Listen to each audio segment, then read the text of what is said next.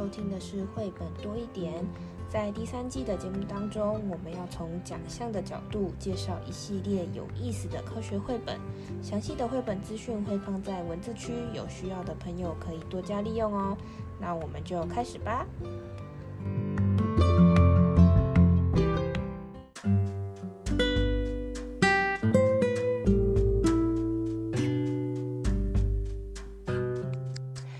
嗨，大家好，我是皮老板。蚊子在 SDG 三的第二集当中呢，我们要聊的是跟医疗资源相关的主题。上面一集呢，就是我们聊了跟呃病毒相关，我们介绍了一个发现了冠状病毒的女科学家。那第二第二集呢，我们介绍的这本书，它是一个眼科医生。那这个眼科医生有什么特别的？呢我们先来了解一下他的故事。嗯，在故事之前呢，我们稍微知道一下，呃，他的一些背景状况。诶，皮老板又是一位呃影响我们很呃又既深且远的女科学家了。要不我们到时候来这些传记文本啊，应该有个夯不啷当的整个一个系列的企划。好了好了，不说远了，我们来说一下这个派翠西亚·巴斯。呃，这个呃，她是一九四二年呃的一位呃非裔美国的。女性，那么她其实是眼科医生。嗯、那我觉得这个相当的特别哦，因为其实我们可能读了不少的绘本，但是医学的呢，而且里面有跟。呃，这个医学知识相关的，我自己特别喜欢这一本哦。那所以呢，其实，在我们的那个用绘本 谈 SDGs 的这个书里面，也特别把它请出来代言哦。那呃，她其实呢是眼科研究所的第一位女性会员，也是第一位领导眼科研究生培训计划的女性。就是她不是，她不只是一路哦走念医学院走向眼科哦，她也是做一些。培育工作的，我觉得这个是非常呃了不起的。那她也是第一位当选 UCLA 医学中心名誉职员的女性。那么。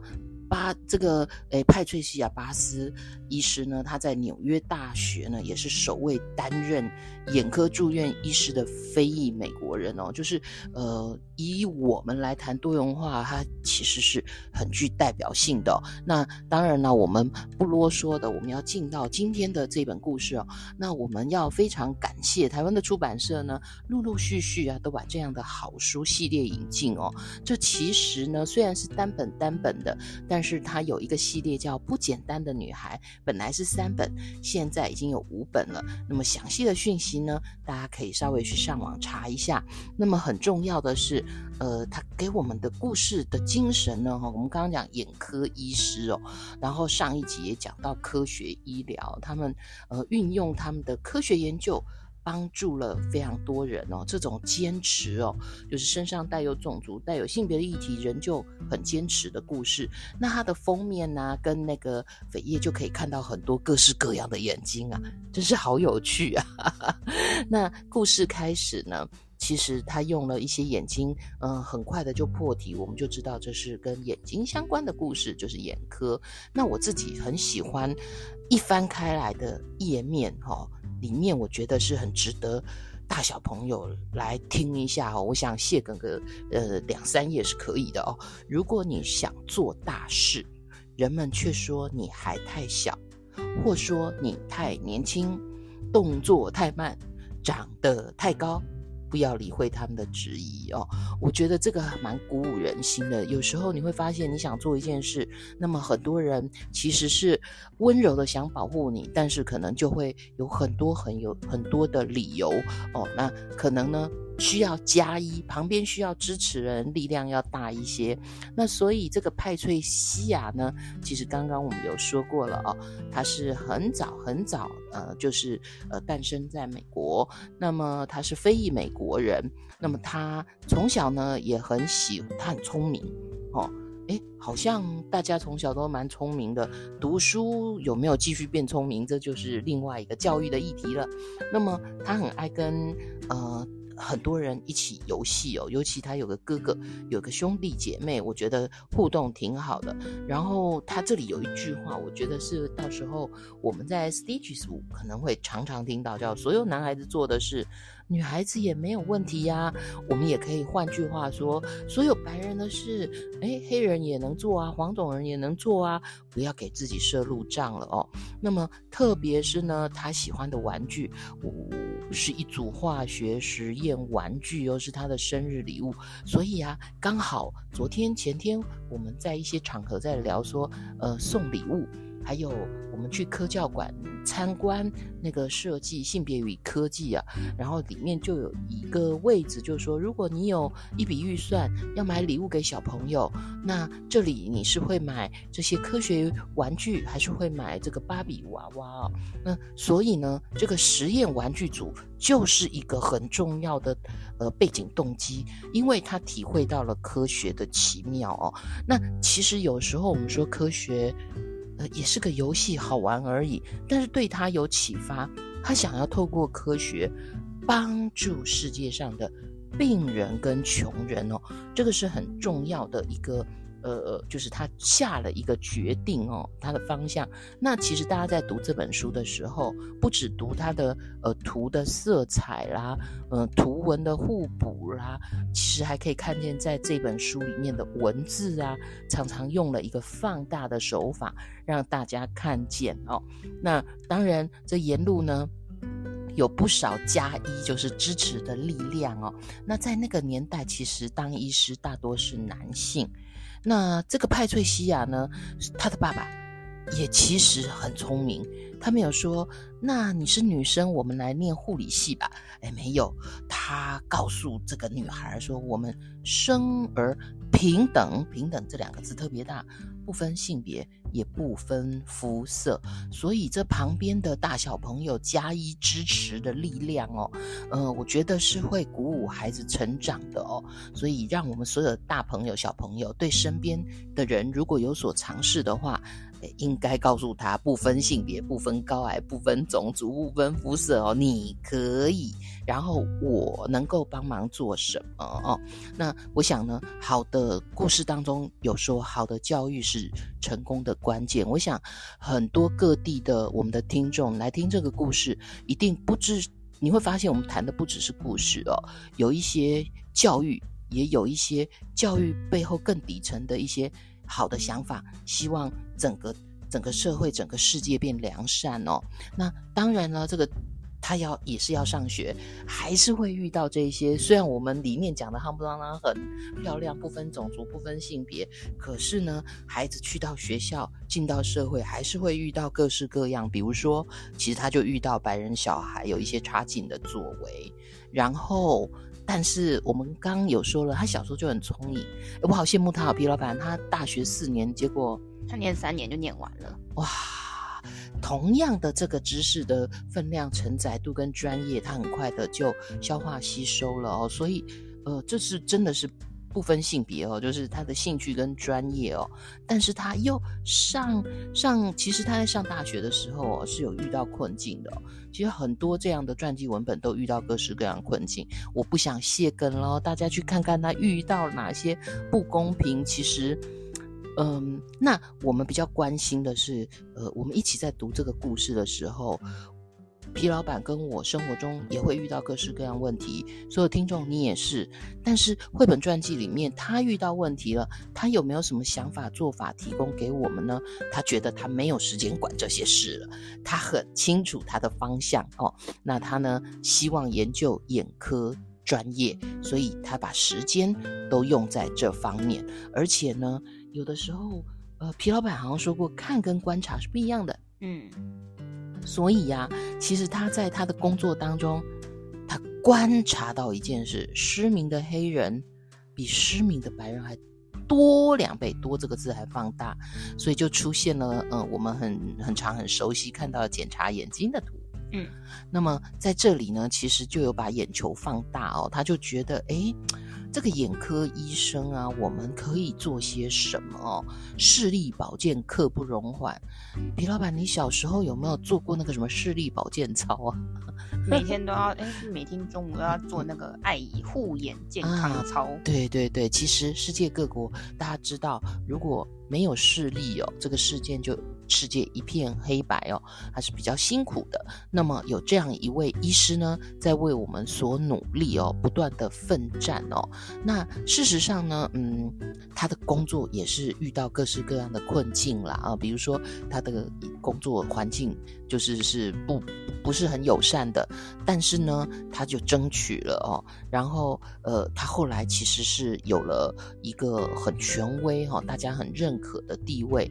那么既然他都已经眼睛迈向眼科医学，诶，四年三年念完了，然后呢，也成为了医生。各位可以好好享受一下人生吧。没有，没有，他没有停下脚步哦。他的梦想还，也就是说，我们常想说退休退休，哎，他突他其实呢，在一个巅峰的位置，他继续往前哦。就是那么失明的治疗方式呢，所以刚刚我们有说他是非裔美国人，在美国纽约，但是他到了欧洲去找寻，呃。更不一样的一些治疗的方式哦，那个就是有关于眼科镭射哦。那这这个东西呢，其实他花了很多的时间，不断的练习。其实有时候我们学会一样东西，很重视的，其实是你还能不能再往前一点，就叫创新哦。那大家可以在绘本里面看到他创新的作为哦，然后。这个努力呢，通常不是像我们绘本多一点的故事啊，三五分钟好啦，最多我们讲个十几分钟。他的努力哦，就是让一些人哦，诶，十五、二十、三十年从来都没有看见这个光明的世界哦，重见光明哦。就是这里呢，呃，巴斯医生万岁哦，用了一些处理，大家要去看看这个书哦。然后他还他还做了一些防治，在美国防治失明的机构。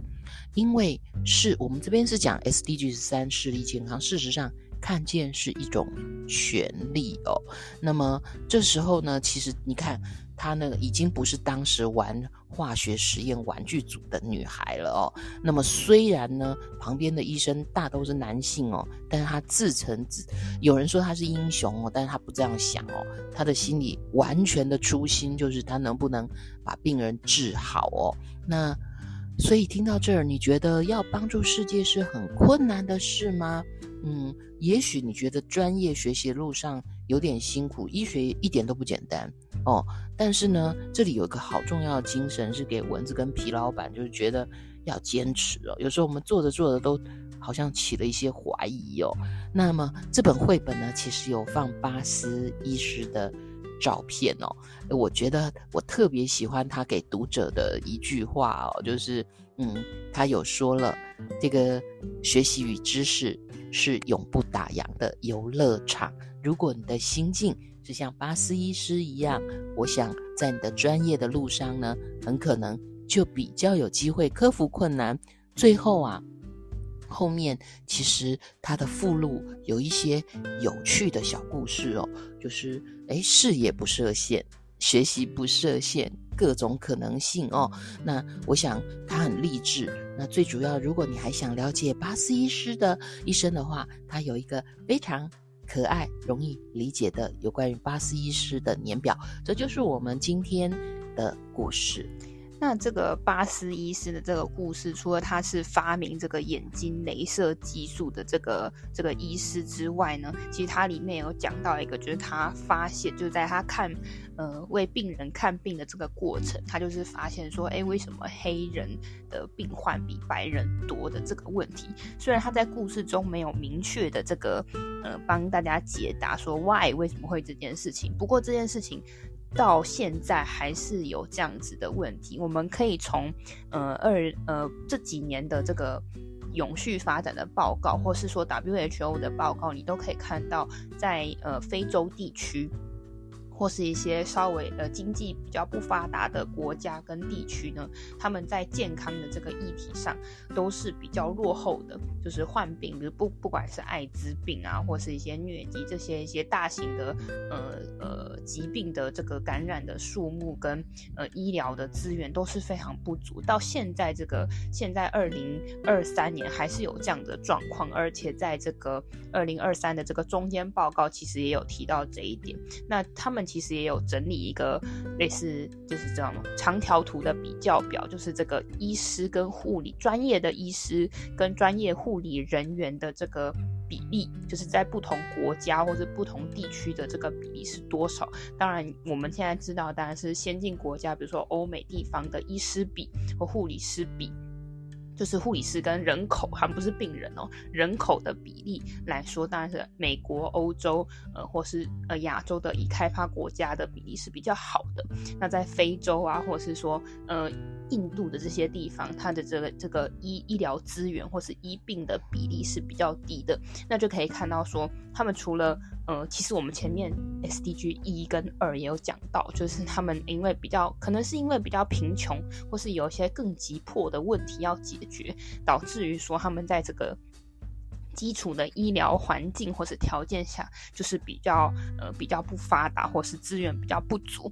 那其实这样子的问题也不是说只有在。真的，真的，这些落后国家才才有，在一个国家里面，一定会有比较偏乡的地区，或者说会有一些，像台湾有离岛，或者说在不同的国家，一定会有比较，比如说交通不方便的，呃，比如说山区或是郊区，都会有这样子的医疗的问题。那除了我们。呃，给予这个叫做什么医疗的救济直接的那个金资金的这种补助之外，还有什样怎么什么样的方法可以弥补这样子的医疗资源的那个叫？gap 这个差距呢、哦？那个落差，但是就像之前蚊子在长庚大学服务的时候，我们都会有一些医疗服务队，对，到部落去做一些服务。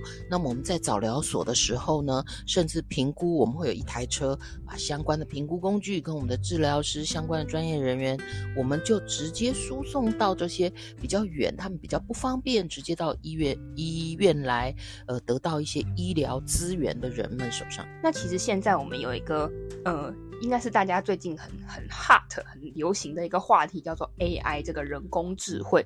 那这个人工智慧现在已经慢慢的越来越多越来越多的这个研究在不同的领域。那其实现在越来越多医学领域的这些人呃科学家或是这些研究的团队，也有在呃尝试的将人工智慧导入，就是这个。参参与这个医疗的这个行为上面，那是怎么做呢？在这个哈佛哈佛医学院的这个网站上面，他们都有固定的新的文章。那这篇文章他就在讨论说，这个 AI 人工智慧对于医生来说是什么？对于医学来说是什么？那我们可以知道，这个人工智慧啊，AI 它是可以经经过这个模呃数大大量数据数据的跟这个模型的这样子的训练，让他们可以回答出。你想要的答案，或者说我们问他问题，他可以透过一些数据的整理去判断，现在我要回答你什么。而且这些模型啊，被训练得越来越厉害。这个现在的 AI 模型，其实他们已经训练出一个版本，它是可以通过美国的医师考试的证照的，所以它的基础的这个医学知识。量或是正确性是够的，那这样子的情况下，这个这个会医疗背景的 AI 的这个工具可以拿来做什么呢？其实，在这个除了在一般的医院里面可以补足所谓年轻医师的呃判断能力的这经验的这一块呢，我想未来它、哦、有超强助理，对，未来可以在这个。比较偏远或是医疗资源不足的部分，可以做一个好的一个工具。你可以想想看，一位医师的养成的这个年资是很久，从他念医学院，然后到进呃到医院念那个开始当住院医师。当然，每个人看医生，你可能如果可以的话，你当然会希望给这个经验丰厚的老医师看，因为他经验比较多嘛，看这个病例比较多。但你不可能去指望说每一个医生。一当完一出来开始看病都是最资深的医生，那我们就可以透过这个 AI 的这个工具去弥弥补，去弥补年轻医师他的一些呃不足的这些经经验，所用所谓的经验就是他有一定的那个医学知识，但是他看的病例不可能有当了二十年医生那么多。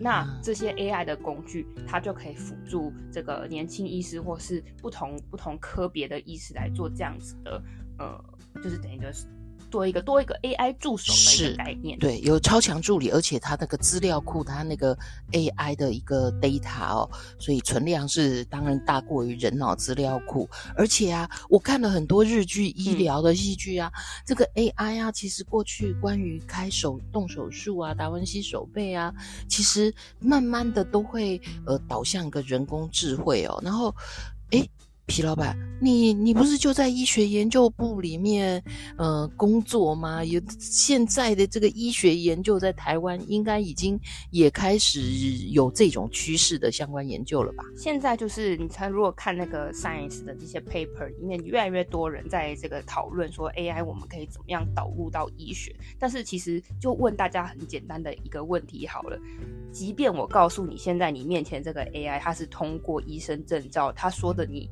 敢相信吗？那那当然还是你可能会比较希望是真的是一个医师告诉你，所以 AI 未来在医疗上它可能就是一个辅助的角色。就一来就是我刚刚提到的，去呃当一个比如说比较年资比较浅医生的一个助手，或者是在这个呃医疗资源比较不。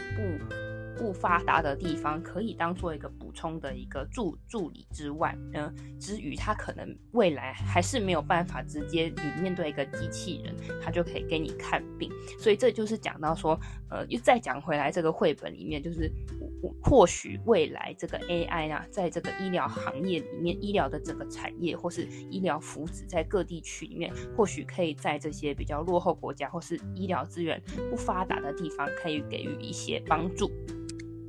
那么最后，我们一样有三个问题要给大家。第一个是这个派翠西亚巴斯巴斯医师，他立志要帮助哪些人呢？那第二个是这个绘本里面其实没有正面回答的问题，也就是说，你觉得你觉得为什么黑人会比白人有更多失明的病患呢？第三个是，那你觉得 AI 的这个人工智慧的工具在医疗上可能还可以扮演什么样的角色呢？如果你喜欢今天的节目，欢迎分享给你的朋友。我们下个故事见，拜拜，拜拜。